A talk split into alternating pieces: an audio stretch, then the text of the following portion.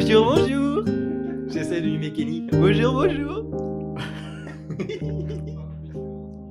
Bonjour et bienvenue dans un nouvel épisode du Geek Podcast, du Geek Podcast. Ouais, parce qu'on est des Bonjour, geeks. bonjour. du GUIG Podcast. Ouais. Euh, je suis Clément Rigaud, je suis en présence de Nicolas Salut. et Florentin. Ouais, rebonjour. Désolé, désolé. Je m'excuse d'avance. Est-ce qu'on recommencerait pas? Non, Ok, non, j'accepte. non, non, non. Alors, on va parler de plusieurs choses intéressantes reliées au cinéma, parce que c'est ça qu'on fait. Ah On ressent, on les bases. Bah oui, on, aimerait bien que t'arrêtes de venir avec des sachets de terreau en fait, parce que je comprends pas. Je sais pas, moi, Greek, je pensais que ça voulait dire jardinage en Mm. anglais. hein. Mais, mais non. On pourrait trouver un, un acronyme de Mais oui, G-U-I-G, faudrait qu'on trouve quelque chose. Gardening Under Incoming. in- in- Incoming Guardians. Garlic. Parce que nous sommes les, protecteurs- les protecteurs de l'ail. Spielberg Spielberg? You mean Spielberg? Uh, alright, alright. Ok, je remets en contexte. Donc, aux derniers Oscars, il y avait Roma qui était nominé pour plusieurs Oscars, qui en a gagné. Oui, d'ailleurs, une flopée, oui. plus, euh, on n'a pas fait d'épisode sur les Oscars, tiens. Bah, on, on- on a fait une analyse d'avant et puis pas d'après. On, peut, on reviendra rapidement dessus, mais effectivement, gros, euh, gros hurlements, grosse stupeur. euh, Netflix, c'est pas du cinéma. Oui, en Du coup, gros, ils n'ont voilà. pas leur le, place aux Oscars. le postulat de Spielberg, euh, donc je, je, je sais plus exactement ce, qu'il a, ce que Spielberg a fait, ce qui, c'est, pas une pétition, c'est... Il est réalisateur de films, hein, je crois, là, à la base. Spielberg, je sais pas, il fait pas du jardinage Je sais pas. Oh, il est pas très connu. hein. Non, pas très connu.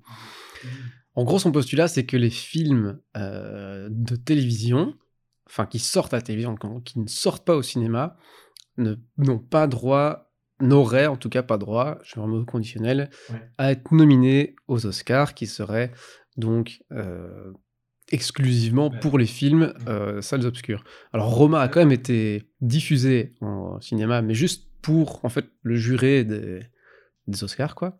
Donc c'est vraiment dans le cadre de- des nominations. Euh, et, et alors, il y a, il y a- il y a- je sais- on ne sait pas vraiment si ça va.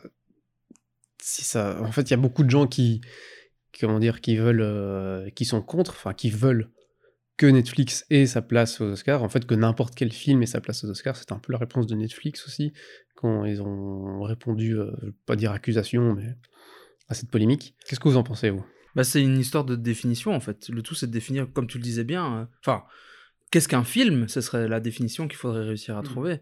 Et donc, à partir du moment où on a trouvé cette définition, est-ce que on accepte ou pas dans les Oscars? Est-ce qu'on considère un film comme étant une œuvre qui passe au cinéma? Si oui, alors bah, la polémique de Spielberg est tout à fait légitime. Et bah, si les films ne vont pas au cinéma, ils n'ont pas à être oscarisables. Euh, mais après, si on considère un film comme étant euh, autre chose, ben alors euh, il faudrait tout redéfinir et euh, Je pense pas que c'est une histoire de définition. hein, euh, bah, si, parce qu'au final, euh, il y a, dans- il y a peut-être des trucs qui passent au cinéma, mais qui sont pas des. Enfin, il y a plein de choses qui passent au cinéma qui ne sont pas des films, comme des publicités. Alors pourquoi est-ce qu'on ne pourrait pas oscariser une publicité alors? Parce qu'elle en passe fait, au cinéma. ils ont leurs Oscars, c'est-à-dire que chaque médium a son Oscar. Enfin, euh, c'est pas des Oscars du coup, mais ils ont leur putain de moto, quoi. Euh, Ils ils, ont ont leur- leur... leur prix. En fait, Oui. si tu veux, il y a les Oscars de la, de, de la télé, qui sont pas les Oscars, qui sont euh, Golden Globe. les Golden Globes, voilà. Et puis les Oscars pour les films de cinéma. du coup, je trouve pertinent de dire les Oscars, c'est pour les films qui sortent au cinéma, produits par. euh, Et du coup, il faudrait peut-être prévoir d'autres. Euh, d'autres récompenses pour des, des œuvres filmiques qui ne passeraient pas au cinéma, comme tout ce qui se passe sur Netflix. Et donc, pourquoi pas? Le, le- le débat est intéressant. C'est-à-dire que Netflix est en train de changer entre une plateforme de distribution, effectivement, de espèce de, de promotion de téléfilms. On était sur quelque chose de, de qualitatif, mais pas qui avait cette, euh, cette prétence, cette prestance, pardon, qui permettait de prétendre aux Oscars. Euh, actuellement, Netflix est en train de s'attirer de plus en plus d'intérêt par des grands réalisateurs. On a là en tête récemment le prochain Martin Scorsese, qui est normalement le grand et vrai retour. hein. On ne parle pas de, de leur film pourri depuis 10 ans, d'un Robert De Niro, d'un Al Pacino, d'un Joe Pesci qui était plus au cinéma depuis 10 ou 15 ans. Euh, et Scorsese, c'est un des derniers réalisateurs vivants de cette époque de la grande gloire d'Hollywood. Ces gens-là sont faits pour être remplacés, hein, donc c'est pas, il y aura pas mieux après. Mais c'est un monument sacré dont tous les films ont, ont eu un succès. Et même ceux qui n'ont pas eu directement sont analysés après. Enfin, combien de thèses de, de doctorat sur le cinéma il n'y a pas eu grâce à lui? Et, lui, c'est produit par Netflix. Donc, à partir du moment où on permet de produire un produit, il faudrait voir, euh, en dehors de la définition est-ce que c'est un film ou pas. Oui, bien sûr, là, dans le cas de. de euh, ah bah mince alors, le, de, de, Irishman, donc le prochain Scorsese qui va sortir, c'est un film. D'ailleurs, il aura une distribution au cinéma parce que Martin Scorsese a, demandé à ce qu'il y ait une distribution euh, co-organisée avec Netflix.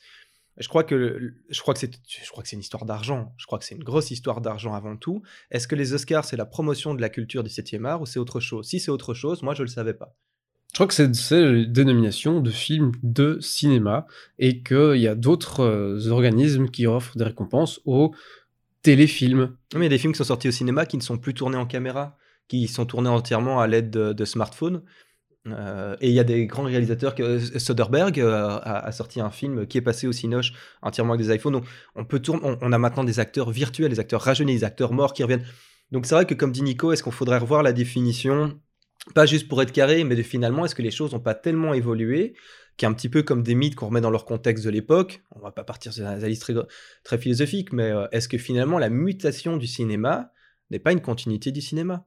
Je suis d'accord, mais donc est-ce qu'on n'est pas en train de réinventer une, je vais pas dire une nouvelle forme d'art, mais euh, des nouvelles catégories dans ce qu'on considère comme, tu le disais, le septième art? Ben, Ça reste pertinent de, de venir euh, essayer de donner des noms et comprendre ce que sont les choses. Un très bon peintre ne doit s'il devient photographe, ne doit pas être considéré comme... Euh, enfin, si on, commence à regarder les œuvres que fait un peintre, euh, eh ben, il faut regarder ses peintures. Si le mec devient un, photographe, eh ben, on va regarder ses photos. Et si on le met dans un concours, ben, si on observe ses photos, on va pas le, le récompenser comme peintre, on va le récompenser comme photographe. Donc tout est une histoire de définition. quoi. Euh, si on considère que les œuvres qui sortent sur Netflix ne sont pas des films parce qu'ils ne rentrent pas dans la bonne définition, ben, moi, oui, sauf que là, la différence de la production d'une photo ou d'un film, ce sont des films. C'est juste le canal de distribution qui est tout à fait différent et qui sort des, des, carcans habituels sur lesquels j'ai pas beaucoup de, connaissances de comment est-ce qu'est organisé la sortie en salle, les, achats par les, les, supports. Enfin, non, est-ce qu'on appelle ça des annonceurs dans ce cas-là euh? Les distributeurs de films. UGC, voilà, oui, pardon, les distributeurs, voilà, exactement, les distributeurs. Euh, j'ai vu des dopes hein, sur Netflix, mais il y a aussi des très très bons films qui sont sortis, qui seraient peut-être pas sortis au ciné directement et qui bénéficient du côté euh, un peu plus mainstream au final de, Netflix actuellement, parce que c'est vrai que le, cinéma a été vu à un moment donné un peu comme élitiste, un peu comme on ne produit que telle sorte de film au, au, mépris et au, au détriment, et, voire même au mépris de certains autres. Donc il y avait les films indépendants qui avaient beaucoup de mal. Bon là on parle d'un Scorsese chez Netflix, donc là on reste dans un, dans un canal très très connu pour le coup. Ils prennent pas beaucoup de risques, au contraire, je crois qu'ils se sont payés une belle publicité. Ils ont, ils ont dû sacrément, euh, ils ont dû sacrément filer de l'argent à, Scorsese pour qu'il accepte ça. Euh, si ça ne diminue pas une baisse de la qualité du film, c'est intéressant de faire le débat, c'est intéressant de rediscuter de ça, et c'est toujours intéressant de refaire un débat autour du cinéma. Euh, par contre, utiliser des grands noms, faut, faut voir comment Spielberg a fait. Moi, j'ai pas, j'ai, pas lu son article, donc j'espère, qu'il n'essaye pas d'utiliser sa notoriété afin de faire une propagande, mais qu'il utilise son savoir et sa qualité d'un des plus grands réalisateurs qui, depuis euh, le renouveau du cinéma euh, aux États-Unis, c'est le mec qui fait partie de George Lucas et compagnie. C'est un peu le.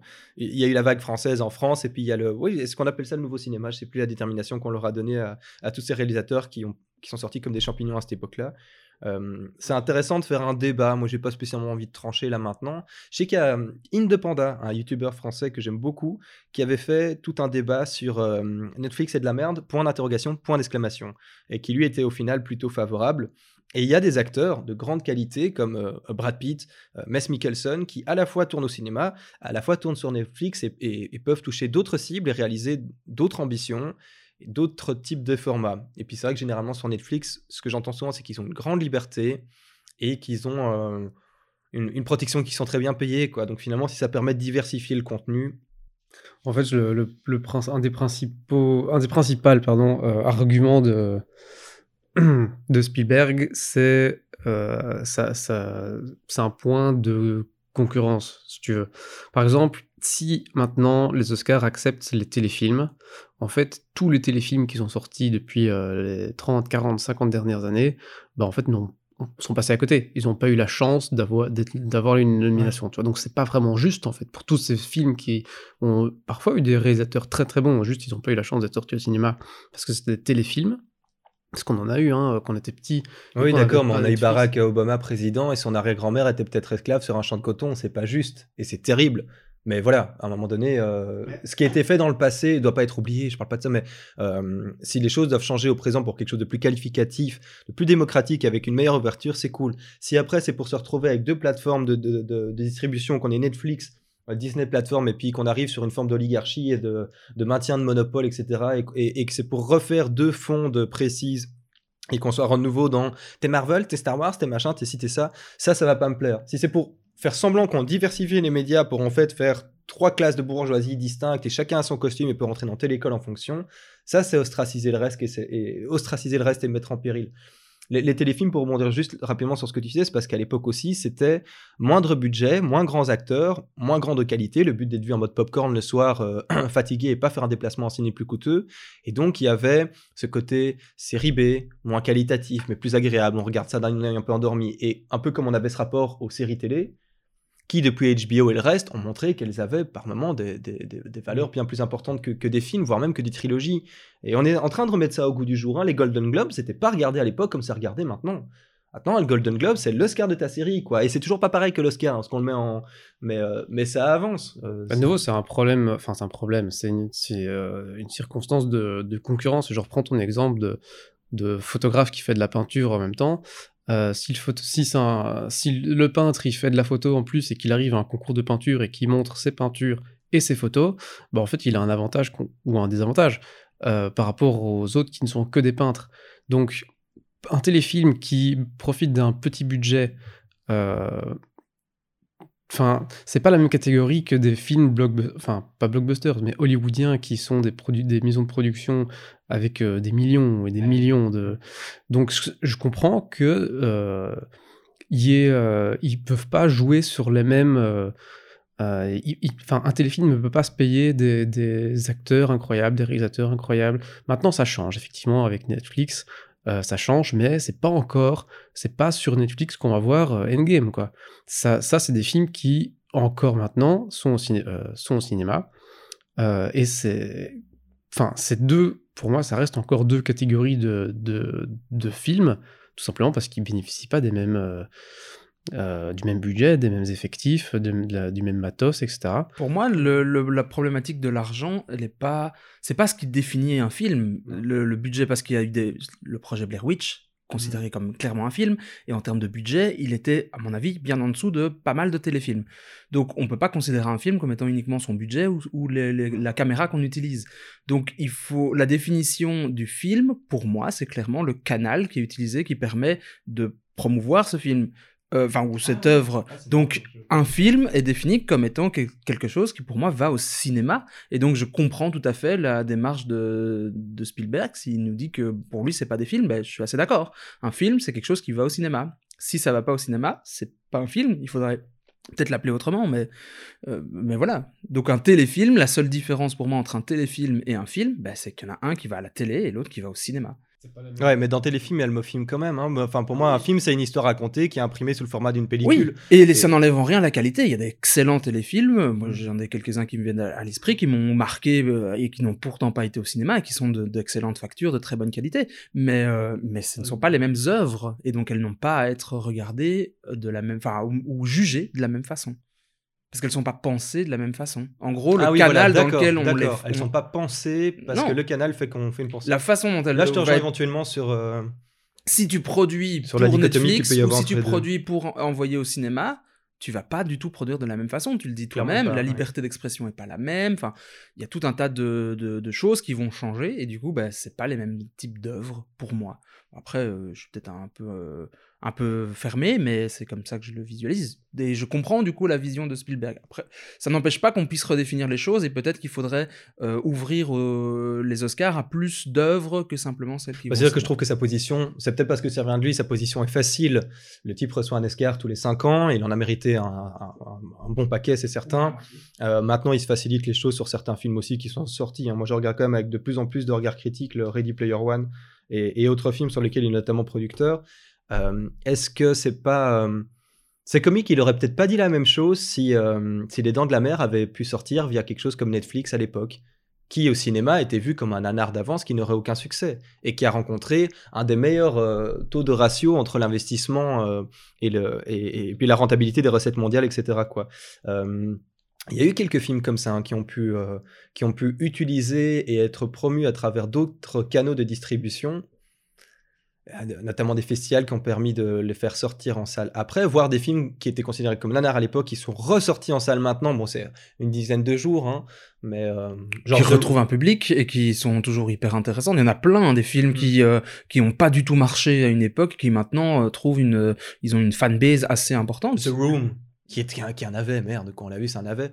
moi d'ailleurs, je l'ai vu, je vais pas mentir, suite à, à la sortie du film The Artist. Euh, euh, The Artist, merde, c'est. Euh...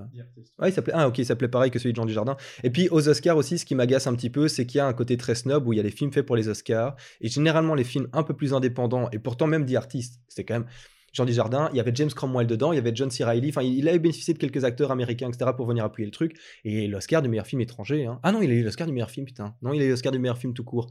Mais c'est assez exceptionnel. J'ai l'impression que le cinéma américain aime bien filer un Oscar de tout, tous, les 10, tous les 10 ans un réalisateur français pour euh, rappeler que les frères Lumière, etc. Euh, de toute façon, les Oscars, on en avait discuté, c'est une belle cérémonie, c'est agréable à regarder et c'est prestigieux. Et un mec qui gagne un Oscar, ça fait quelque chose, hein, il est rappelé pour pas mal de trucs. Mais moi, j'adorais Robin Williams. Il expliquait euh, quand il avait eu l'Oscar pour Code Will Hunting et ce rôle de psy, de psy dedans. Les gens, euh, pendant une semaine après, lui disaient euh, Félicitations, Robin, bien joué, Robin, well done, Robin. Et puis, au bout d'un mois, il faisait Hey, Doubtfire tu vois? Hey, Madame Doubtfire Hey, Mark et, il faisait une vidéo comme ça en rigolant en disant Finalement, c'est pas non plus une carte d'entrée pour toi la suite. Jean Dujardin, vous l'avez revu dans quoi par la suite? Il a fait Jean Dujardin dans Monument Man, c'était pas terrible. Il a, participé à un ou deux films euh, américains. Ouais, le de Wall Street, où il joue euh, le français suisse qui fait merde et on entend merde et on rigole. Et puis c'est fini. En fait, ils ont utilisé la notoriété a mis. C'est voilà, on est on, est plus comme à l'époque de parce qu'on en parlera de Postcat aujourd'hui aussi de, Bertrand Blier euh, qui avait reçu un Oscar pour ah, putain c'était pas pour les valseuses hein, je crois mais il avait il a reçu un Oscar à l'époque aussi.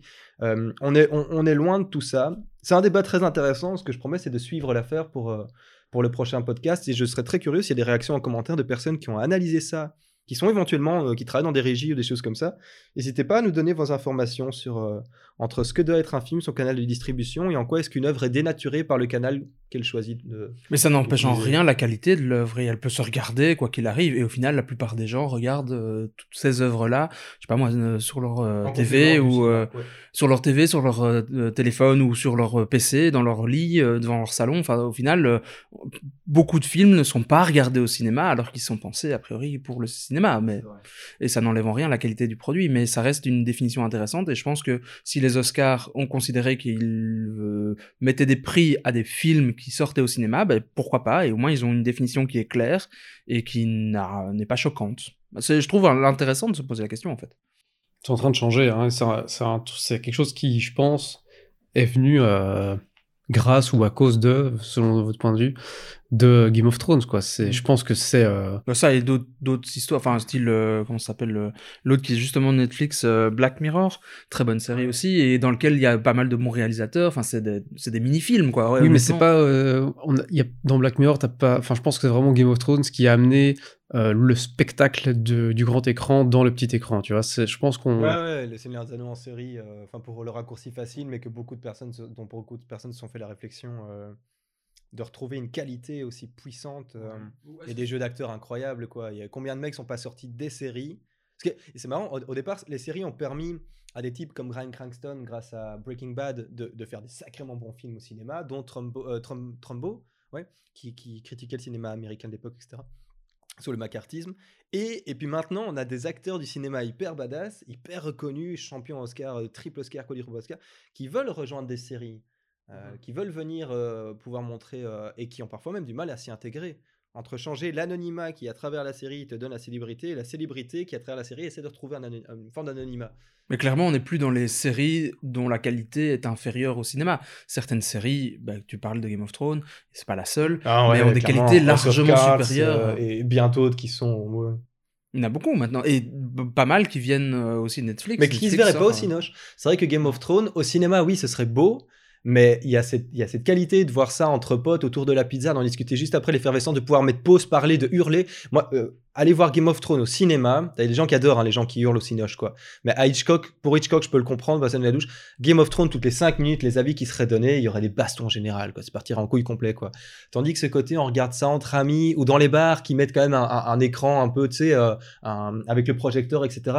Il y a tout ce côté aussi que les séries ont ramené du tissu social d'aller regarder ensemble, tandis que c'est dur au Cinoche de faire On y va à 15 demain, le prochain. Euh... Oh, ça se fait pour certains grands films, je sais pas, Star Wars, il y en a plein. Ouais, ouais, on était nombreux à aller voir, ouais, d'accord. Donc ça pourrait. Mais je trouve que là, la série, par rapport à un film de cinéma, elle se démarque aussi par sa longueur, euh, qui est plus courte, et par sa répétitivité. L'idée, c'est de faire euh, un épisode par semaine, classiquement. Et donc, c'est clairement pas les mêmes œuvres filmiques qu'un film. Bah, ça permet de raconter plus de choses aussi. Ça, oui, ça euh. permet d'aller plus loin. Et je pense qu'il y a pas mal d'œuvres par exemple des bouquins qui sont en train de s'adapter en, en série qui sont hyper pertinentes parce que euh, ça permettra d'aller beaucoup plus loin. Euh, je pense à euh, la série sur le Seigneur des Anneaux, enfin pas Seigneur des Anneaux, mais dans l'univers du Seigneur des Anneaux.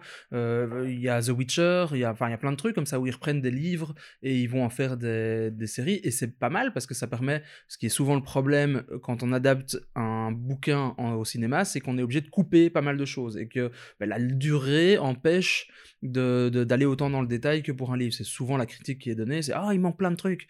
Euh, bah, du coup, si on fait une série, on va peut-être se permettre de mettre au moins autant de trucs, voire peut-être même plus. Et donc je trouve ça chouette. Et je trouve que euh, le fait que les séries aujourd'hui euh, prennent une importance aussi grande, bah, c'est plutôt une bonne chose. Et moi j'aime beaucoup les séries, même si c'est pas toujours évident de, suivre ça de près, parce que attendre un an, un an et demi avant d'avoir la suite, parfois très frustrant. Et puis on se souvient plus. Et puis voilà, c'est compliqué. Mais, mais, les séries ont leur propre, leur propre nomination, quoi. Tu vas pas mettre ça avec des Oscars. Ah bon, là, la limite, enfin, la définition, la distinction est beaucoup plus claire, forcément.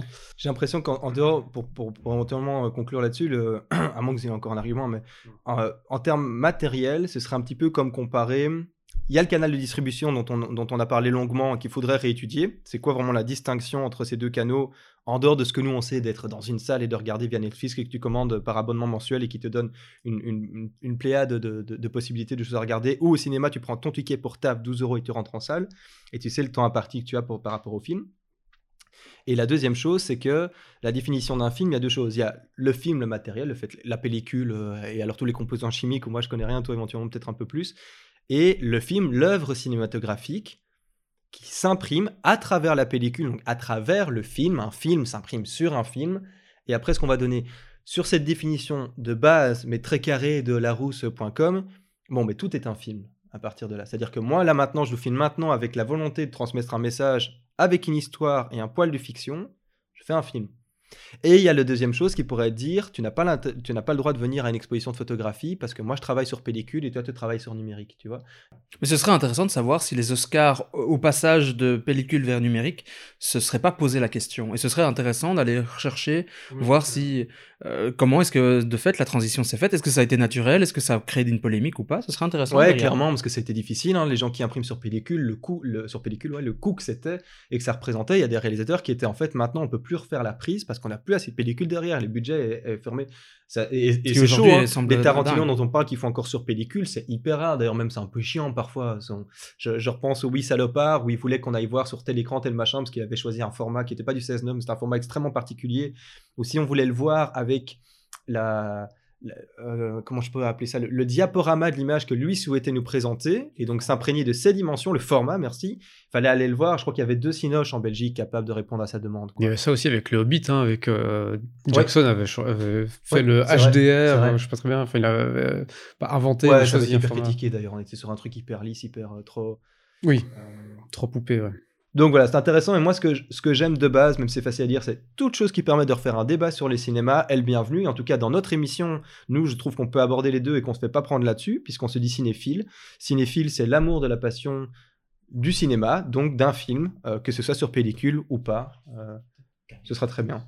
Et c'est vrai que quand tu disais euh, qu'est-ce qu'un film, moi je repensais à un, un YouTuber, enfin je ne sais plus tout son nom, mais c'est pas très important, qui euh, s'amuse à travailler le bois, et il fait des vidéos où il, il, rabote du bois, il fait des trucs. Et à chaque fois, à la fin de ses vidéos, il dit merci d'avoir regardé ce film. Et au, au début, j'avais un peu tiqué, puis bah en fait, oui, tu avais raison sur le fait que bah, c'est un film dans l'absolu, puisque euh, il a filmé, et donc c'est un film. C'est un film, voilà. Mais bon, voilà. Oui. Est-ce que lui pourrait être aux Oscars? Non. Non, ouais, encore heureux. Tu vas enchaîner sur euh, Green Book. il y avait quelques liens que je voulais faire, c'est vrai, par rapport au, tout premier podcast. On avait parlé des nominations aux Oscars, de nos attentes, de, certaines déceptions qui se faisaient sentir. Et puis heureusement, il y a eu aussi quelques bonnes annonces. Euh, moi, c'est plutôt des retombées par rapport à certains films qui m'ont profondément euh, choqué. Je trouve ça très bien. On a parlé sur Captain Marvel longtemps de, du fait de, représenter ce qui était considéré comme une minorité, c'est-à-dire la femme qui représente 55% de la population mondiale, donc en plus qui est une majorité, et qui est 50% du public en salle, donc juste la moitié et puis il y avait aussi les minorités. Ah, j'espère pas me planter dans les termes, mais est-ce qu'on peut, est-ce qu'on dit ethnique, est-ce qu'on dit racial? En ce cas-là, en plus, tous ces mots maintenant sont hyper mal vus. donc, on va parler de gens de couleur. Alors, s'il faut le dire comme ça, c'est un peu con, mais donc la représentation des acteurs noirs à l'écran. Il y avait eu tout ce clash Oscar are so white il y a quelques années. Donc est sorti Green Book, est sorti les films de Spike Lee. Donc Kelly nous avait fait une, très belle une très belle revue de l'œuvre cinématographique lors, de, lors, de la précédente, lors du précédent enregistrement de podcast. Et en fait, j'ai appris que Spike Lee, à l'annonce des nominations, euh, non pas des nominations, d'avoir reçu des Oscars pour lesquels était nominé Green Book, le film avec Mahershala Ali, qui avait précédemment gagné l'Oscar du meilleur acteur pour Moonlight. Euh, Moonlight avait gagné l'Oscar du meilleur film d'ailleurs, ça a été tout le débat entre, euh, mm-hmm. entre La La Land et Moonlight, ça a été hyper gênant. Et donc Mahershala Ali, qui est un acteur reconnu et qui est un des acteurs noirs phares de cette époque sur lequel qui, qui est ce serait horrible de dire le, nouveau Denzel Washington, parce qu'à chacun son identité, c'est pas ça que je fais. Mais à l'époque, vous voyez, il y avait un acteur, tout le monde connaissait Sidney Poitier, et puis c'est tout. Et puis l'espoir de la communauté noire en mode montre que les noirs sont capables de faire du bon cinéma, bah, il y avait Sidney Poitier. Donc forcément, si le mec avait un Oscar une année, bah après quand même, il aurait mérité l'année d'après, on n'avait pas tout le temps le remettre à la même personne. On l'a fait pour Mary Streep, on l'a fait pour Jack Nicholson, mais certainement pas pour les noirs. Quand même, hein, on s'ouvre, mais pas trop. Tu vois, Hollywood reste. Bah oui, bien sûr qu'Hollywood reste hyper fermé et qu'il y a plein de problèmes là-dessus.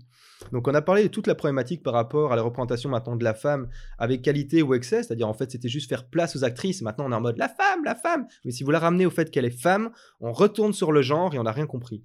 Et on a un peu ce problème avec les acteurs noirs. Et en fait, ce qui m'a surpris, c'est que Spike Lee, qui est un mec extrêmement politisé dans cette cause, de, la visibilité euh, des, Noirs au cinéma, d'avoir un réalisateur noir. On a Jordan Peele qui a cartonné avec Ed etc.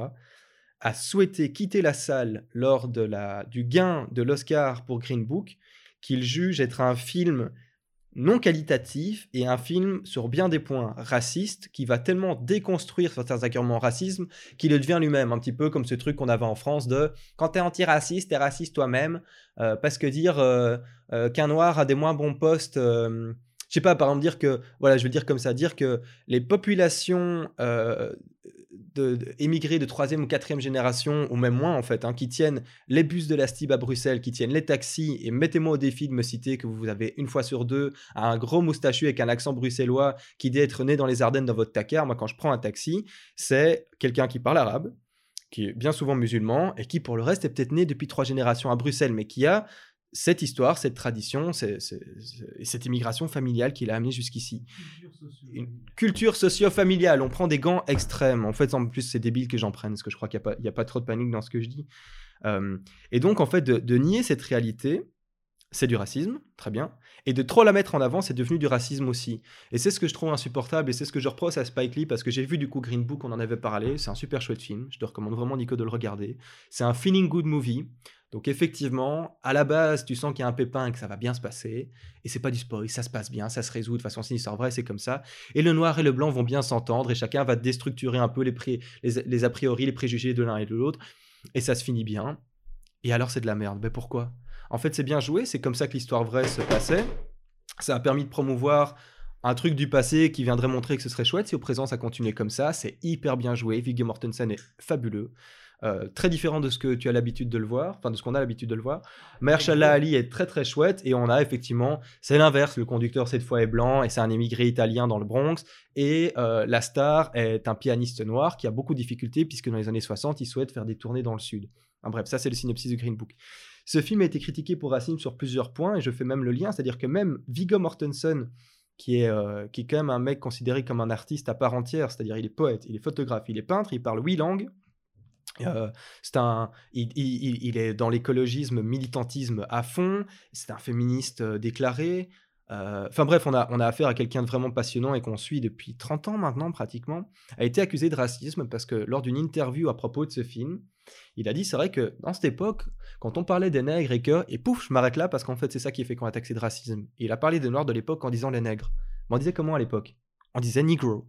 C'est comme ça qu'on le disait, c'est comme ça qu'encore bien des mecs le disent, comme ça qu'encore Samuel L. Jackson en parle d'ailleurs. Et c'est un terme d'ailleurs très différent entre nègre en français et negro aux États-Unis.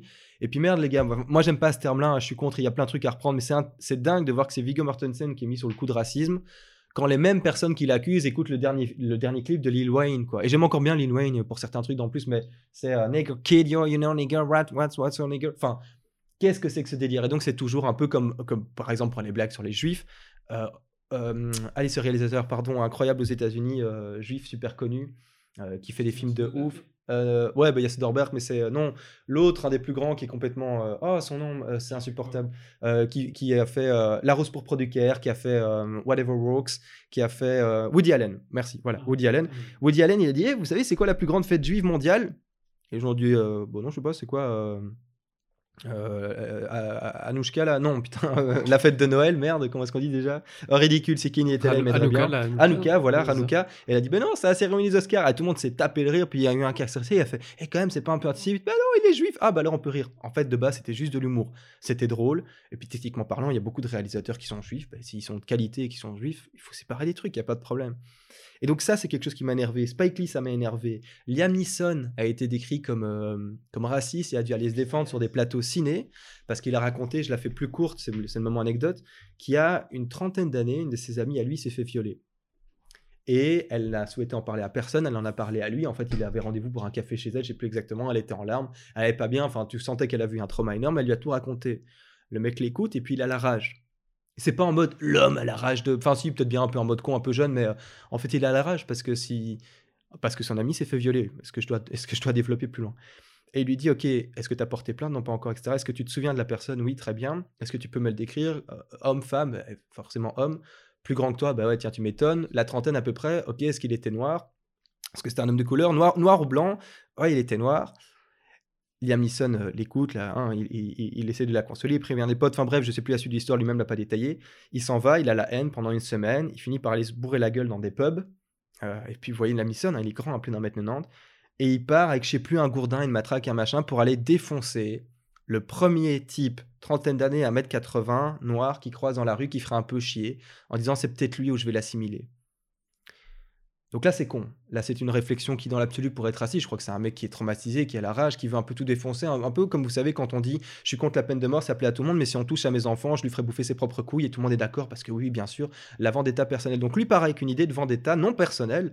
Et là, c'est le côté un peu le mec qui, il veut aller venger son ami, et c'est là qu'il se trompe, il veut aller se venger lui-même de la haine de ce qu'on a pu faire à son ami. Et donc, il va chercher la merde en rue. La merde n'aura pas lieu. Fort heureusement, je sais pas ce qu'il aurait fait. S'il avait fait quelque chose, il aurait été arrêté et ça aurait été le bordel.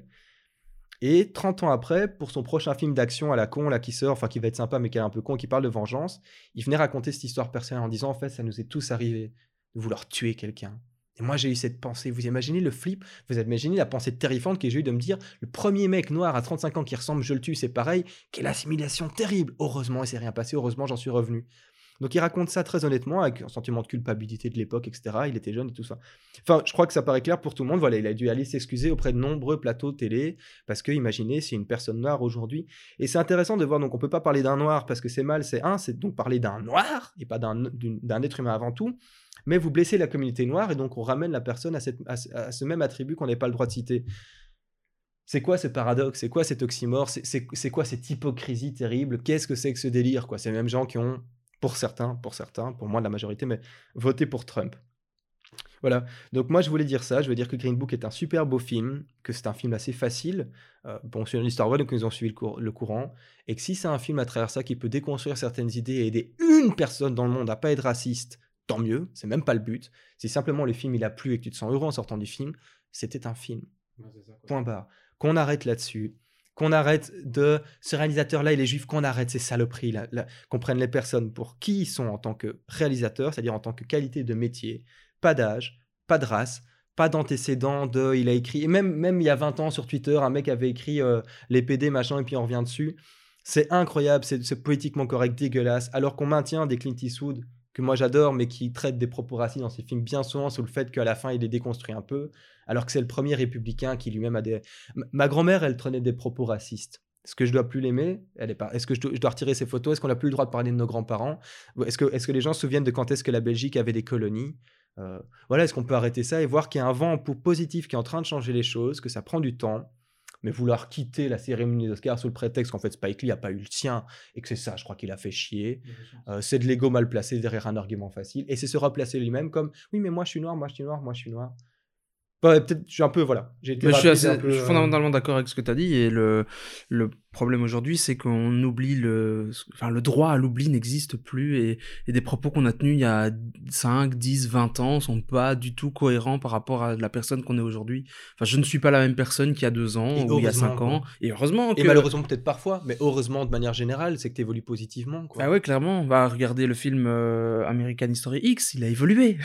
Donc c'est la preuve. Bah oui, où est la rédemption, bordel, quoi? Ces gens se disent catholiques, quoi. Où est la rédemption? Ouais. Et le, le droit à l'oubli est perdu et particulièrement depuis l'heure d'Internet, je pense, où euh, bah, on peut aller retrouver, comme on dit, hein, les paroles s'envolent, les écrits restent, bah, sur Internet, les écrits et même les paroles restent, et donc bah, on revient euh, avec des vieux dossiers, des trucs à deux balles. Euh, et c'est un peu des polémiques euh, qui servent à Aujourd'hui, tu fais un statut Facebook, tu es, tu es décrété comme en train de faire une déclaration, alors qu'à l'époque, tu faisais une opinion, quoi. Ah ouais, t'aurais été dans, dans la rue en gueulant euh, les pires insanités, deux jours après, tout le monde a oublié, c'était pas grave. Aujourd'hui, tu viens sur Internet en disant « Euh, quand même, euh, eux, ils sont pas très sympas », bah tout le monde l'a retenu et tu vas t'en prendre plein la gueule, quoi.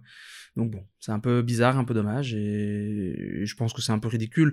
Et au final, ce genre de choses, j'espère, s'aplatissent et s'oublient vite. Donc voilà. Après, il y a d'autres histoires qui sont dramatiques et qu'il faut pas oublier. Des réalisateurs qui violent euh, mmh. euh, certaines de leurs actrices ou qui sont très très malaisants. Euh, ça, il faudrait peut-être en parler un petit peu plus parfois. Mais bon. Bah, un peu comme on disait, si Kevin Spacey a fait ce qu'il a fait, terminé pour le mec, je parle pas de sentence euh, chez Electric tout le bordel, mais terminé pour le mec très bien. Si moi demain je veux revoir Usual Suspect, on va quand même pas me traiter de pédophile, putain, quoi. Enfin, non, mais, non, mais sans déconner, hein, vous écoutez les discours, ça devient délirant, quoi ça devient délirant. comme tu disais, il faut pouvoir dissocier l'œuvre de la personne qui a produit cette œuvre. Et moi, je suis, je sais que euh, c'est un grand, un vaste débat aussi est-ce qu'une œuvre existe en tant qu'œuvre uniquement ou est-ce qu'il faut aussi regarder la personne qui a produit cette œuvre. Moi, je pense qu'il faudrait pouvoir regarder des œuvres pour ce qu'elles sont. Évidemment, remettre dans le contexte historique entre autres choses, mais il faut pouvoir regarder des œuvres pour ce qu'elles sont et non pas, pas pour la personne qui les a produits. Euh, dire que les Walt Disney, euh, enfin les films Disney sont des trucs fascistes parce qu'ils ont été produits par Walt Disney, bah, c'est un peu dommage. Par contre, on peut regarder que dans l'œuvre, de fait, il y a peut-être des choses qui sont un peu euh, borderline. Mhm. Mais on peut ça peut donner une piste d'analyse, ça peut être pas mal de remettre en perspective entre. Euh, voilà, mais c'est vrai que sinon, ça nous fait passer du temps dans des déceptions perpétuelles. Et si moi, vous cherchez dans ma vie privée les pires saloperies que j'ai dites, eh ben vous aurez un portrait sale, les gars. Et si vous cherchez les trucs cool que j'ai dit, et j'espère bien, normalement vous aurez un peu plus de couleurs. C'est à vous de voir où vous voulez poser votre regard aussi par rapport à tout ce monde de grisaille, quoi. On est en Belgique, quoi. Merde, non mais checker les éclaircies, arrêtez de sortir quand il pleut pour dire ça mouille. Ça m'énerve. J'ai un ami qui m'a expliqué que un ami qui est français qui m'avait quand même dit euh, mon fils qui est né en Belgique est vraiment belge. Il m'a dit regarde papa le ciel est bleu, euh, il fait mauvais, on va pas sortir. en gros, on a tellement l'habitude du gris que ah c'était pas normal qu'il qu ciel bleu quoi. Bah voilà, je sais pas si tu voulais enchaîner sur autre chose. Euh. Oh, on a d'autres trucs à discuter. Balance, balance. On voit du gros, du lourd. Euh, alors, qu'est-ce qu'on a d'autre? Game of Thrones Ouh, du gros du lourd, ça j'aime. Ils sont où les noirs dans Game of Thrones, putain? Le ah, seul noir qui est connu à l'écran, on lui a coupé les, les, les au départ. il s'appelle comment L'armée des insoumis? Bon, tu rigoles ou quoi? Bon, Il est pas tellement. Alors qu'est-ce que c'est Pas très noir. Hein. Il est plutôt café au lait. voilà, déjà cette expression est magnifique. Café au lait. On les ramène au café tout de suite. Ah bah attends, c'est comme John Café. Bah dans le, Seigneur Anneaux non plus, il n'y a pas de noir, mais bon. c'est Mais c'est normal, hein, euh, c'est fantaisie. Euh, oh non, j'ai arrêté. c'est immense ce que je raconte. Donc, Game of Thrones, nouveau trailer. Trailer de la saison 8. Euh... Qui était bien. Ouais. Ah oui. On voit, on voit euh, Arya euh, effrayée, on voit la Golden Company qui arrive. Effrayée comme ça. L'arrivée de, de, de Daenerys vers Winterfell avec ses dragons, tout ça, c'était. Oui, ce plan où on voit d'ailleurs, euh, enfin, je pense que je pense bien que c'est Bran qui est de nouveau perché en haut et qui voit l'arrivée de cette armée qui arrive, qui est bien faire vraiment penser au premier épisode où on voit les Lannister arriver et où Bran est de nouveau. Euh, je trouve ça. Je trouve il arrête d'être en hauteur, ce con aussi. À un moment donné, stop, grimper les arbres, quoi. Ça t'a pas suffi la saison 1. T'as perdu tes jambes, Reste assis à terre. De toute façon, il voit tout ce qui arrive. Plus ouais. Maintenant, c'est une corneille. Ouais. Euh, d'ailleurs, il y a une. Enfin, il y a le, un peu le, euh, la théorie de en fait, la grande question dont on n'a pas la réponse, c'est qu'est-ce que veulent les marcheurs blancs En fait, ils arrivent, ils veulent. ils Bah oui, veulent- mais, mais qu'est-ce qu'ils veulent?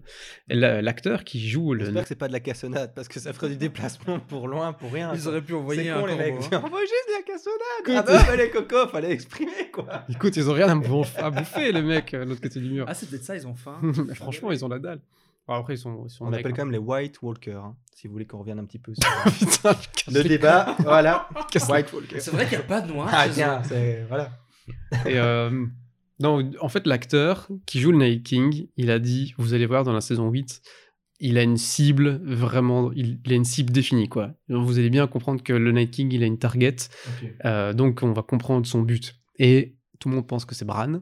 Ouais, mais c'est peut-être un peu facile, justement. C'est peut-être un peu facile, mais euh, c'est ce qui. Mmh, c'est cohérent. là-dessus. ouais. Tu m'avais expliqué euh, comme quoi il essayait de s'accaparer un peu ses pouvoirs, pouvoir changer un peu le passé. euh, Pour ne pas se transformer en, en Night King, pour éviter sa transformation en marcheur blanc. Parce qu'on a vu les, les Children of Men, là, les enfants de la forêt, et qui. euh, ont qui, qui- percé son cœur ouais. avec de l'obsidienne, c'est ce qui l'aurait transformé en. C'est d'obsidienne C'est du. Ouais, du verglas, du euh, Dragon Glass, c'est obsidienne. Dragon Glass, Mhm. c'est ça. Ouais, Ouais, il faut pas confondre avec le. Le. Le fer. Non, enfin, c'est quoi l'acier valérien? Ah, l'acier À Chaque valérien. fois, je confonds les deux, mais c'est vraiment deux choses différentes. Est-ce que c'est Ah merde. Ah bon, moi j'avais pas capté ça. Ah, c'est deux choses différentes. Donc Dragon Glass, c'est de l'obsidienne, c'est une pierre que tu peux éliminer. D'ailleurs, euh, euh, Oui, voilà, qui- qui sont en train de Jon miner, Snow oui. euh, s'est démerdé pour en récupérer. Qui n'a rien à voir avec un dragon alors, les dragons de glace. Ah, ah, je crois que c'était le souffle du Non, dragon. en fait, ben, l'obsidienne, ce serait, c'est le mélange de, de pierres très chaudes, de, donc de la lave, avec de l'eau. Euh, et donc ça, ça s'est vitrifié, ça devient un, un- un vrai verre. Un cassement de ressemble à du, du, Ok. à du verre. Du coup, ça vient de pierres très Ah, chaudes. mais donc- ça existe enfin, dans le monde réel, l'obsidienne. L'obsidienne existe. Enfin, je vois à quoi ça ressemble, oui. Ben voilà.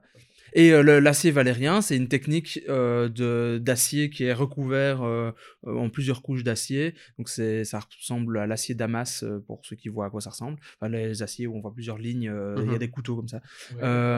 Et dans l'idée de dans cet univers-là, en plus de forger l'acier, ils doivent en plus ajouter de la magie et des choses comme ça pour le rendre extrêmement résistant. Ah, ok, on est un peu plus sur. ouais, comme Narzil dans le Seigneur des Anneaux, l'épée d'Aragorn. Ouais, Ok, d'accord. forgé par les ailes. On, on revient à une idée d'un d'un alliage euh, surpuissant, très très fort, dans lequel il y a un peu de magie. Et c'est ce qui empêcherait euh, les, les, les marcheurs blancs de détruire euh, l'acier, puisqu'il est, euh, entre guillemets, magique. Quoi. D'accord. Bah, merci pour cette précision, parce que si je l'avais pas en 8 saisons, je sais pas si, euh, à part les hardcore fans, euh, l'avaient aussi. Troisième épisode, euh, ce sera donc la bataille de Winterfell. C'est le titre, On- en tout cas, de l'épisode. C'est le titre de l'épisode. Euh, on voit Quelques... ça se passe à la comté. Hein.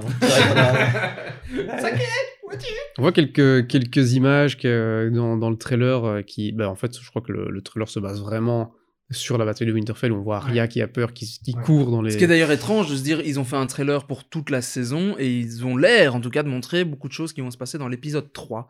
Donc sans doute que ça va être un épisode un peu twist, euh, ou je sais pas trop, mais... euh, Mais je crois qu'ils veulent, euh, s'ils doivent faire un trailer, qu'ils montrent ça parce qu'il y a encore d'autres choses à raconter après. Tout ce qui, enfin, ça va être la merde à, à- Winterfell et ensuite ça va être la merde à King's Landing, tu vois. Oui, d'ailleurs, euh, bah, c'est ce qu'on disait en regardant le trailer ensemble, que on voit une, euh, une citadelle qui ne me rappelle rien. Et euh, Ça, on pourrait la retrouver facilement parce que j'ai vu des, des analyses de trailers où ils, ils ont direct capté ce que c'était, mais je, je, je sais plus. bah, moi, ça me disait rien. Et derrière, on voit Cersei, donc il y a des chances que ce soit l'endroit où se trouve Cersei. Donc elle serait peut-être plus à King's Landing. Ça, ce serait intéressant de se rendre compte qu'elle a bougé alors qu'elle était. euh, je crois qu'elle est toujours là-bas, mais ça, je, je, je sais plus. Est-ce que King's Landing vous semble être un- une bonne position de défense, en fait Bah, marchands quand même, hein, c'est. Bref. C'est assez au sud. Hein. Non, oui, euh, bah après, il Fait chaud, elle a toute font. son armée là-bas. Enfin, c'est. Non, mais de toute façon, c'est l'hiver. euh, c'est l'hiver Ah oui, est oui, partout, bah oui, donc. oui. euh, Bah, dans cette zone-là, justement, pas- enfin, on voyait certaines scènes avec certaines personnes qui euh, soufflaient et dans leur souffle, on voit euh, ce- euh, là, cette vapeur d'eau, donc euh, il semble de faire très froid. tandis que quand on voit Cersei et toutes ses armées, c'est pas, en- j'ai pas l'impression que ça va déjà arriver. Donc peut-être que euh, l'hiver arrive plus. Ah, elle a encore le soleil en façade. hein, elle, Ouais, À voir si euh, on est vraiment sur un hiver déjà bien présent partout dans le dans Westeros. J'ai pas l'impression. Mais je pense que ça, ça va vraiment être la deuxième partie de, Oui, de la saison. Parce qu'en fait, il y a. euh, quand on revoit un peu. euh, il y, a, il y a deux moments clés dans la série où on voit, à un moment donné, Daenerys a une vision quand elle est dans le, le, la maison des Undying, un truc du genre. Elle a une vision où elle voit le, le trône de fer, en, enfin, dans, Oui, qui est complètement démoli, où en fait tout est enneigé. Ouais, à fond. je et elle veut toucher le trône, et juste au moment où elle va le toucher, il y a quelque chose d'autre qui l'attire. Et Bran voit aussi ce trône de. Enfin, le, le- la, exactement la même scène, où il voit le, le trône enseveli de neige, avec tout la citadelle euh, défoncée, euh, tout est en débris. Donc, à mon avis, ça, on va le voir à la fin. Parce qu'évidemment, il doit y avoir un plan, t'as raison. Quel est l'intérêt d'avoir un monde rempli de White Walker? On n'est pas dans, dans, dans Walking Dead ici, puisqu'on voit qu'il y a une intelligence, qui un... c'est quoi l'intérêt? On se pose après, on regarde le néant C'est la destruction et ah, je me Ah, mange. si ce sont des êtres qui euh, ont besoin du froid comme nous avons besoin de chaleur et d'eau, bah, peut-être que leur objectif c'est de juste agrandir leur territoire, quoi. Et si- Ah ouais, imaginons que ce soit genre simplement des êtres euh, d'une vie un peu différente de la nôtre, bah, ils sont en train entre guillemets de terraformer et de se débrouiller Ouais, pour avoir ouais, un territoire plus. Il n'y a, rien de manichéen hein, dans Game of Thrones, il n'y a pas de bon, il n'y a pas de méchant, donc tout le monde a, la- a sa, a une- a sa propre raison de, de, de poursuivre sa bataille, et je pense que le- pour les marcheurs blancs, euh, ils ont, et même dans les livres, on, on ne sait pas en fait ce qu'ils veulent. Euh, toutes les théories sont autour de ça. Moi, je trouve que la théorie euh, comme quoi ils veulent éviter en fait d'exister, d'être des marcheurs blancs, donc d'éviter le premier, euh, le premier marcheur blanc. Je trouve que ça, ça tient la route parce que c'est c'est très subtil, c'est pas con, et ça pourrait vraiment bien rentrer, ça pourrait bien fit dans l'univers de. Le seul problème, c'est qu'on n'a jamais vu Bran changer le temps. Il a jamais rien changé. Si on pense même à Odor, euh, l'explication de pourquoi Odor s'appelle Odor, ben, Ouais. on- depuis le début, il s'appelle Odor. et Il n'a pas changé ça. Oui, Et Il n'y a aucun moment il a changé vraiment. Même euh, il y a une scène où il voit son père qui remonte pour aller chercher euh, Liana, Liara. Oui, euh, il l'appelle et il se retourne. Il, a- il- il se retourne, mais en fait, il s'est toujours retourné. Donc, il n'a pas changé ça. Simplement, euh, il a, son père a ressenti sa présence et il s'est retourné. Mais il n'y a pas eu de changement dans le temps. Donc, Bah, euh, ce sera peut-être euh, le moment donné où le Night King euh, aura perdu son espoir, où il va se rendre compte qu'en fait c'est pas possible, que peu importe ce qu'il essaye, qu'ils vont essayer de changer le passé, mais qu'ils n'y arrivent pas. Euh, et en fait, peut-être que les marcheurs blancs vont juste. Ben, ce sera leur défaite, peut-être, tout simplement. C'est intéressant en tout cas de changer le côté monstrueux de. Là, on a l'impression que les marcheurs blancs sont monstrueux parce que d'apparence, ce côté zombie qui bouge, qui fait peur, ça. C'est vrai que ce serait triste si à un moment donné on voit justement de pas jouer avec l'alarme et compagnie, mais le- l'échec de, de- de tout un peuple, de toute une race, en tout, surtout pour les, le Night King et les autres, comment est-ce qu'on les appelle les- Il y, a, le- il y a les zombies débilos qui travaillent pour eux, qui sont les 99%. C'est les marcheurs Et puis voilà, le White Walker. Ok, ah oui, donc les marcheurs blancs, c'est les White Walkers.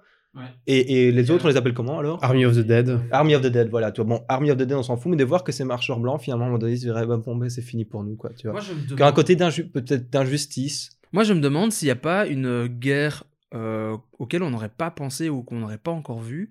Et je me demande si le. le merde, comment il s'appelle le, le Seigneur du Feu, ou je sais plus quoi. Enfin, le. De, de, de- Seigneur. Light Lord of Light. Lord of Light. Ah bah si ce serait pas une espèce de démon parce que euh, quand on... Ah j'ai plus, le- plus son nom. Putain j'ai vraiment du mal avec les noms des, des- des personnages mais euh, celui qui conseille euh, qui, qui a plus de testicules là qui s'est fait arracher Varys. Varys qui explique que euh, bah, quand ses, ses testicules ont brûlé il a entendu une voix et il a très peur de cette voix et ça a priori ce serait de Lord of Light. Est-ce que les marcheurs blancs seraient pas en train de combattre le Lord of Light qui serait peut-être quelque chose de très négatif alors qu'on nous le montre comme quelque chose de positif? Je sais pas mais moi ça pourrait aussi être Ouais, d'ailleurs, de semi-positif, parce que bon, putain. Il fait des trucs euh, étranges aussi. Il ressuscite ouais. des gens, enfin c'est aussi bizarre. Il hein. ressuscite des gens, puis la sorcière, elle avait fait buter la, la, la- la gamine de. Ouais, il, ment, il a menti. On voit que les gars, bah, c'est votre Ouais, faute mais Game of ça- Thrones, vous avez entendu un an et demi, Ouais. bah, il faut pas s'étonner. Voilà, Stanis Baratheon, mais on a du mal à se rappeler de vos Stanis Baratheon. Un an et demi, un an et demi d'attente, bande de coquins, quoi. Bah, ça, elle, elle a dit que c'était une erreur hein, que d'avoir brûlé la. Oui, oui, elle la que- mais c'est pas une erreur consciente, donc peut-être que The Lord of Light lui a montré des choses qui l'arrangeaient bien et qu'en fait il s'amuse à tuer des gens. Ce serait peut-être pas un dieu si positif. Donc moi, ça a toujours, enfin, j'ai toujours euh, eu ça en tête de me dire putain, The Lord of Light, il a l'air bizarre quand même. Et est-ce que ben, les marcheurs blancs, ils seraient pas en train d'essayer de défoncer, enfin, vouloir défoncer la gueule à un démon qui serait encore plus horrible Et peut-être qu'en fait, ils sont pas si Ça négatifs pourrait que ça. être euh, intéressant d'enfin voir ce. Parce que pour l'instant, de tous les dieux qui parlent, les dieux, les Seven Les Gods, vraiment Old Gods et des New Gods, pour l'instant, il y a vraiment que le Lord of Light. Qui a une On voit action. qui, a, qui fait quelque Mon chose. dieu aux multiples visages, ok, c'est cool. Quoi. Et donc, qui du coup n'est peut-être pas un dieu, parce que les, oui, le- le- les dieux, les barals, tout Ouais, ça, ouais, les anciens dieux. bon, ils sont pas là souvent, quoi, les cocos. Non, mais les anciens dieux, ils ont aussi une action avec le, le The Three Eye Raven, euh, qui, Ouais, qui aurait une action. Enfin, il y a un lien entre eux, enfin, la corbeille, la corneille, pardon, mal. Ouais, Et la- souvent, ouais. La et, corbeille. le, et les barals, donc les arbres avec les, les visages. Ouais. Il y a juste les. Le quoi? Qui saignent, c'est ça, hein, ce sont eux qui, qui représentent le. je Et bah, tout- toute cette magie, entre guillemets, elle est liée à ces arbres, euh, à ces arbres-là. Euh, Il y a juste les, les, sept dieux, enfin, le, le, le dieu des.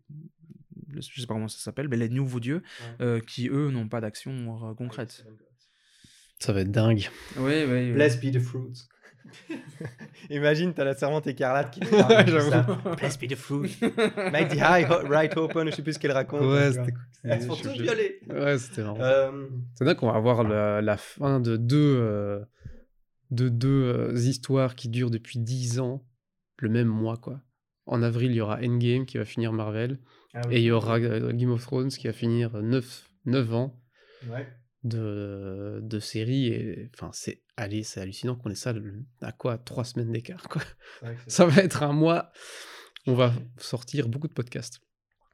Est-ce qu'il y a des théories sur la montagne? Parce que The Mountain, qui, qui maintenant est, bon, est semi-zombifié, euh, pauvre mec d'ailleurs, franchement, putain. Enfin, heureusement. En plus, on voit même plus ses pecs. Enfin, ce gars qui s'entraîne, le muscle. Mais c'est Enfin, plus le même acteur. il doit être content aussi, mais. Non, euh, c'est pas le même que le tout début, mais c'est maintenant l'homme le plus fort du monde, là, qui continue Mais je crois que celui qui est dans la dans l'armure, c'est pas le même acteur. Parfois, Ah, c'est pas lui, mais quand on voit ses yeux et tout, je crois que c'est lui derrière. Ah. Je pense. Je me demande, est-ce qu'il y a moyen qu'avec ce côté un peu zombie, il puisse ne pas se... Enfin, il pourrait se faufiler dans... Tu vois, est-ce qu'à un moment donné, en fait, d'un coup, il redeviendrait peut-être sympa, qui rend un lien, et qui foncerait à travers les lignes, tous les, white... euh, tous les hum, Dead Walker Army, Army, s'éloignent, et ils foncent sur un gars. où- À quoi il sert, en fait? C'est juste pour qu'il affronte euh, de, de Dog, et, et qu'en soit, euh, les deux frères se foutent sur la gueule, ils sont grands, ils sont forts, il y en a un qui a le visage cramé, l'autre qui a une tronche de zombie.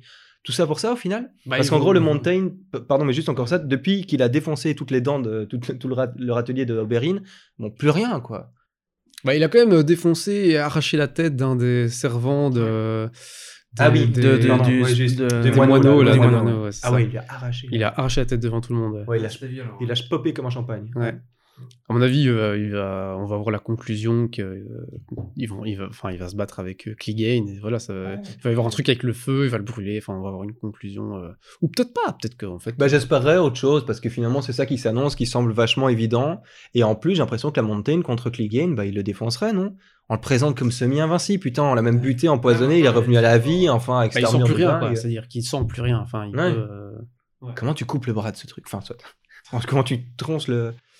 Moi, ce que je, un truc qui me, qui me hype euh, pas mal, c'est euh, que cette bataille à Winterfell, où tous ces marcheurs blancs vont arriver à, à Winterfell. Et qu'est-ce qu'il y a à Winterfell?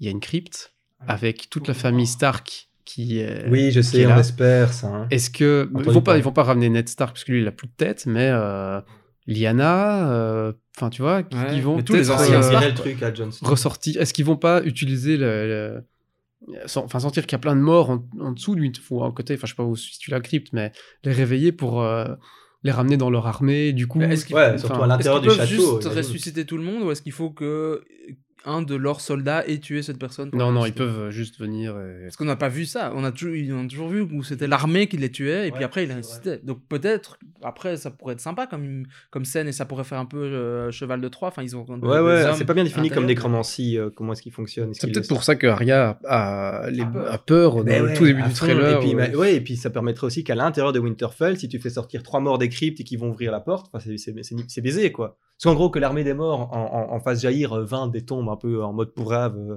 qui se décomposent euh, au fur et à mesure de leur marche, c'est pas grave. Mais si c'est à l'intérieur de l'enceinte, là, ils peuvent blesser et agir rapidement. Ouais, bah ouais.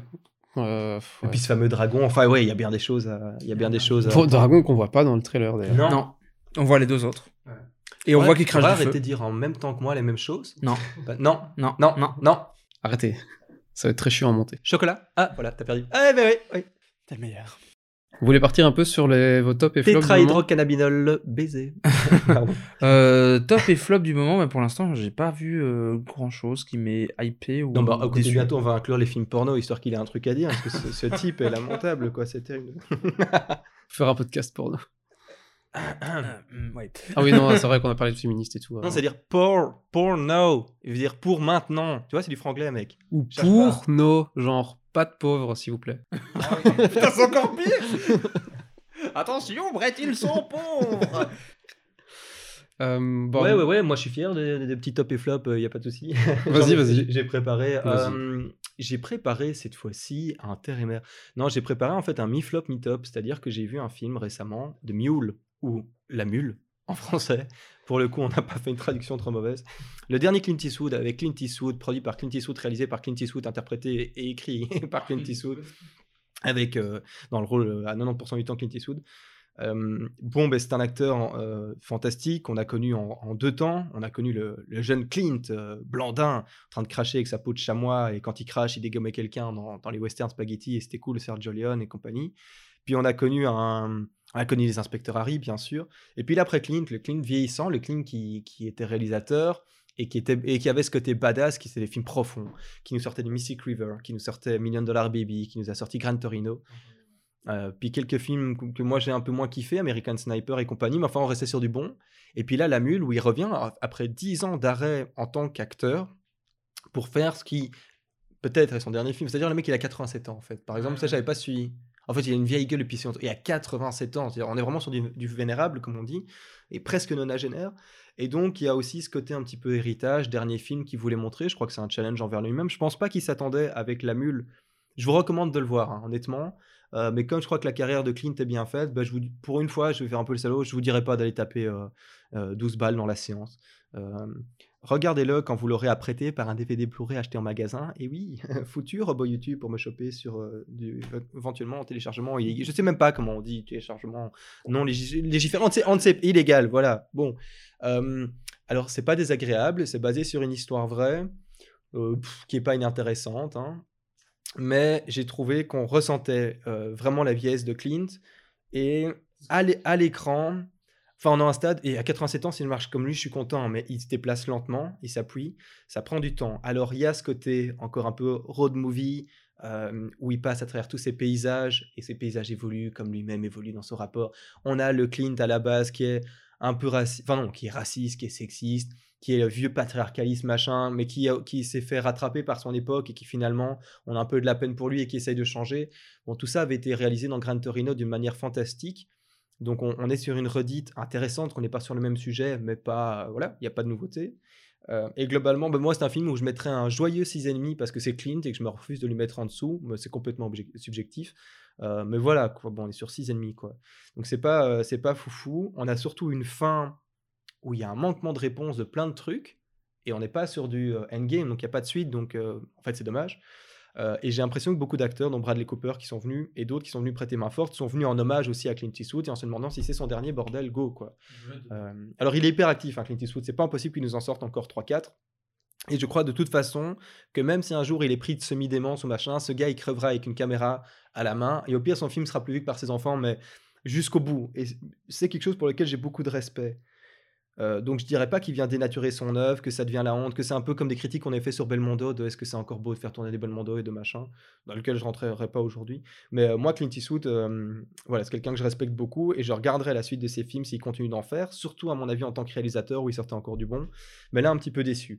Beaucoup de facilité, Oh, et puis sa femme, euh, je suis désolé parce que cette actrice est sympa, j'ai oublié son nom. Sa femme est insupportable. Et bordel, euh, euh, elle meurt, mais en fait, on la voit. Enfin, ils sont tous mourants, les gars, 87 ans, donc pas de... Quand elle meurt, j'étais enfin, quoi, qu'elle se taise, quoi. Je n'en pouvais plus. Cette actrice a une voix qui m'est personnellement insupportable. J'ai l'impression qu'elle rentre dans mon.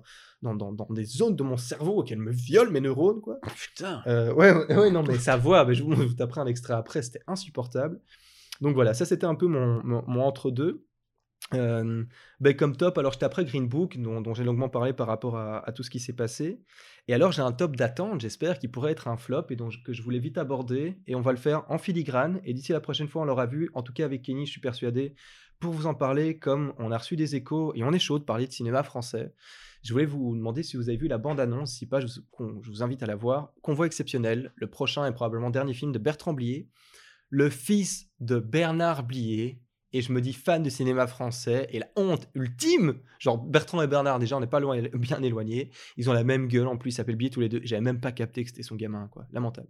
Donc le fils de Bernard Blier euh, Bertrand, Bertrand, Blier qui a réalisé Les Valseuses et euh, une pléiade de films dont j'ai pas pris la liste là maintenant mais que beaucoup d'entre vous ont vu et surtout à mon avis vos parents qui revient pour un dernier film où il est également à l'écriture avec euh, Gérard Depardieu et Christian Clavier que personnellement je ne supporte plus. et eh ben voilà, sauf que là dans le film, ça a l'air très intéressant, ça a l'air complètement barré, c'est-à-dire que le but d'un film de Bertrand Blier, c'est de ne pas pouvoir le décrire. Et le concept, c'est qu'on est dans un monde où chaque personne est régie par un scénario. Tu es obligé à tel moment. J'ai vu le- la bande-annonce. de Tu as vu truc. Ça a l'air complètement fou, Eh ça a ben, l'air absurde. Ouais, quand j'ai vu le début, je me suis dit, c'est un sketch, tu sais, euh, un, un- Oui. et ça, Ah ça non, en en fait, film, en fait, il, ouais, il va en faire un et film. ça a l'air très décalé, quoi. Genre, mais euh, c'est pas dans son scénar, le mec comprend plus ce qui lui arrive. Ouais, enfin, donc si je te rencontre en rue, tu es censé me répondre tel truc parce qu'on t'a dit tu vas rencontrer un homme blond ouais, et c'est marqué, quoi. Et bien t'as sûr, Depardieu, lui, n'a pas de scénario parce qu'il a fait toute sa vie sans, ce qui est un peu la critique qu'on lui fait, qui retient plus ses répliques, qui s'en fout. Et tenu par Bertrand Blier, je sais en tout cas que Depardieu, tenu par Bertrand Blier, se tient. Ah ouais, c'est facile, il se tient, mais qui- qu'il a un respect et qu'il est gardé un peu comme quand, comme quand il jouait devant Gabin. À un moment donné, si Gabin lui faisait Fils, tu te calmes un coup, même Delon, il se calmait, quoi. Euh, donc je suis intéressé de voir. Christian Clavier a l'air de, faire exactement la même chose que d'habitude, mais sans être grossier, vulgaire et. euh, Est-ce qu'il arrêterait quoi, de gueuler enfin. une bonne fois? Parce que lui, Ah il non, hurle, hein. Non, il continue d'hurler. Ça, c'est insupportable. hein. Ouais, il, Ce continue- mec, ouais, il euh, hurle tout le temps, ouais, c'est son, son savoir-faire, c'est de gueuler pour rendre soi-disant la réplique plus intéressante. Mais voilà, le film a l'air très bien. Et puis pour Bertrand Blier, pour les cinémas français, on vous promet de vous faire un retour. euh, si ça, je suis la 4. intéressé d'aller le voir. Eh ben, avec go les gars. Donc pour la prochaine fois, ceux qui font, et c'est quand un cinéma français, euh, bah d'abord c'est quand il veut bien se donner un petit peu de qualité et Ouais, ouais, d'effort. hein. Il arrête de faire à la 2. Euh, on voilà, on a pensé à vous faire des, des podcasts de films cultes et ça viendra peut-être un jour en bonus sur le côté parce que moi, le meilleur cinéma français pour moi, c'est quand même celui entre 60 et 80, plus 60-70 d'ailleurs. Euh, sorry pour les avant-guerres. Et, et voilà, donc on reviendra avec vous vers Convoi exceptionnel. Euh, et puis Bernard euh, Bertrand Blier, c'est un type fantastique. N'hésitez pas à aller voir aussi les compilations de vidéos de son papa, Be- Bernard Blier cette fois, qui racontait des anecdotes sur Jean Gabin, sur Jean Carmet, sur Rému, sur Pagnol. Et c'est euh, Comment tu... C'est truculent, cher monsieur. C'est truculent, c'est drôle par l'excès. euh, c'est agréable, c'est une autre époque, ça pue la vieille pipe. voilà. Et, euh, et ça a l'air très très agréable. Ouais, merci à tous ceux qui ont rigolé à ça pue la vieille pipe. C'est lamentable à vous, quoi. Je veux dire, c'est pitoyable de votre part, quoi. Je me suis Mais retenu. c'est pas grave, ouais, mais bon, tu t'es retenu, enfin bon, ça sentait quand même le prout un peu facile. Euh, bon, moi, j'en resterai là pour cette fois sur mon top et flop. Nico, tu dis que t'as rien eu récemment Mais non, en fait. Un main euh, arriéré, à la limite, pourquoi non, pas tu mais euh, ces derniers mois, en fait, j'ai regardé euh, les dernières saisons de Game of Thrones. Tu les as revus, en fait, pour Oui, te je les ai pour me remettre un peu à, à Tu flot. te fasses pas lapider. hein. Euh, j'ai regardé, oui, non, j'ai- ça, ça va, hein, je les ai regardés avec vous. Euh, j'ai regardé Breaking Bad. euh, Ah oui, bah pourquoi pas. Voilà, parce que fuck. Et parce que c'est du bon. Bah du bon. Euh, et c'est à peu près tout, donc j'ai pas regardé de film ni rien. Donc moi, j'ai, bah, je si, regardé Breaking Bad et regardé Game of Thrones, mais à part ça, euh, voilà. Sont, sont ce des films, monsieur Ah, mais certes non, mais euh, ils Ah, sont pas mauvais. Ouais, je, les- ouais. Et Game of Thrones, je les ai, je les ai revus aussi, je viens de terminer. Euh, bon, ça, c'est un, un top évident.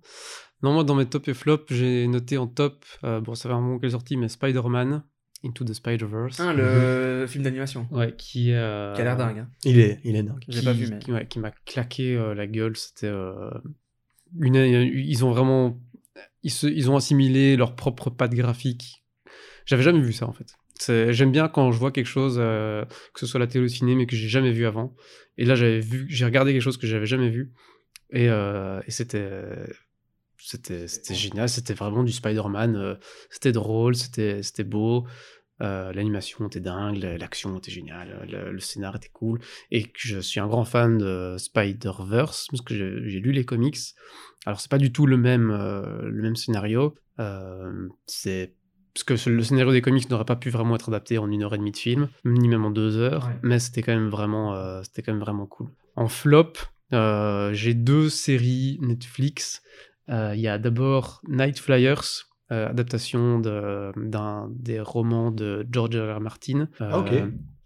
Par Netflix, donc c'est de la science-fiction. Le mec, euh, ok Waouh C'est de la science-fiction. euh, c'est, euh, oui, oui, c'est un flop total pour moi. euh, c'est du.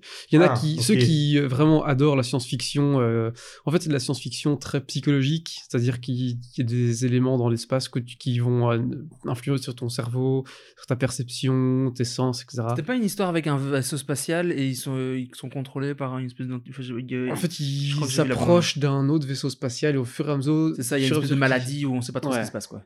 ben, tu comprends rien. Tu comprends rien. euh, C'était nul. C'était nul. Voilà. Et en, une autre série en flop, Kingdom, euh, série Netflix aussi, de zombies euh, dans le Japon féodal, qui est lent, qui a quelques scènes très iconiques dignes d'une peinture. Ça, ça j'ai vraiment apprécié niveau photographie, avec quelques scènes vraiment bonnes.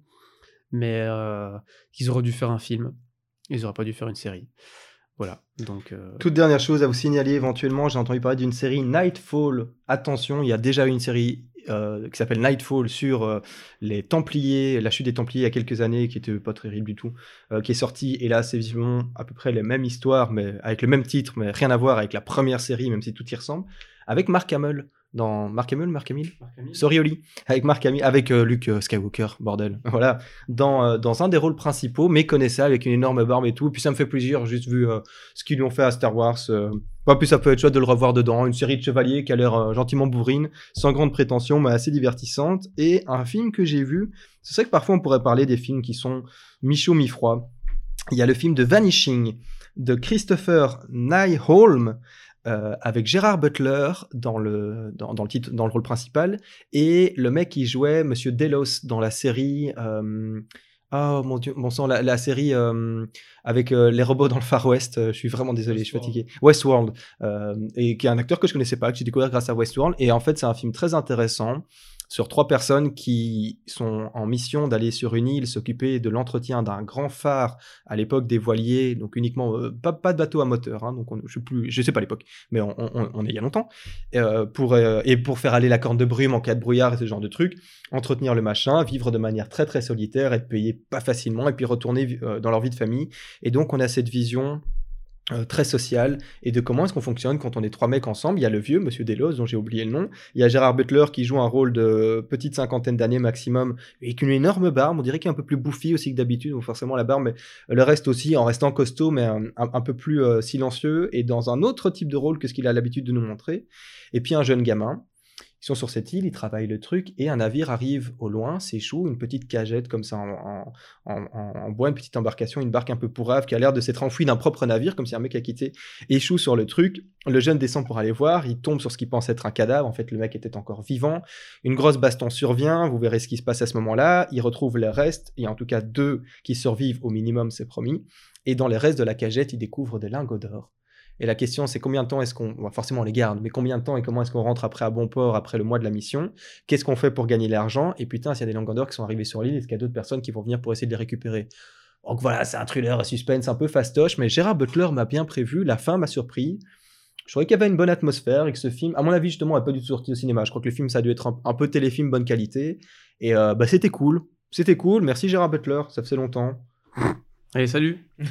À bientôt tout le monde, on vous tiendra au courant et au plaisir que Kenny nous rejoigne bien sûr et des invités d'exception. Salut. Putain, le cut, euh, le cut rapide, quoi. Bah, C'est toi qui es cuté comme un porc. T'as fait bon salut. non, je disais salut, Gérard Butler. C'est pas grave. Allez, à plus. ouais, t'avais compris comment toi? Ah, moi j'avais compris euh, ce que, que Ah, merde. faire, mais Ah moi j'ai cru qu'il se ok connard, tu t'avais déjà fait chier avec les top et flop, maintenant Allez, tu mets les intermédiaires.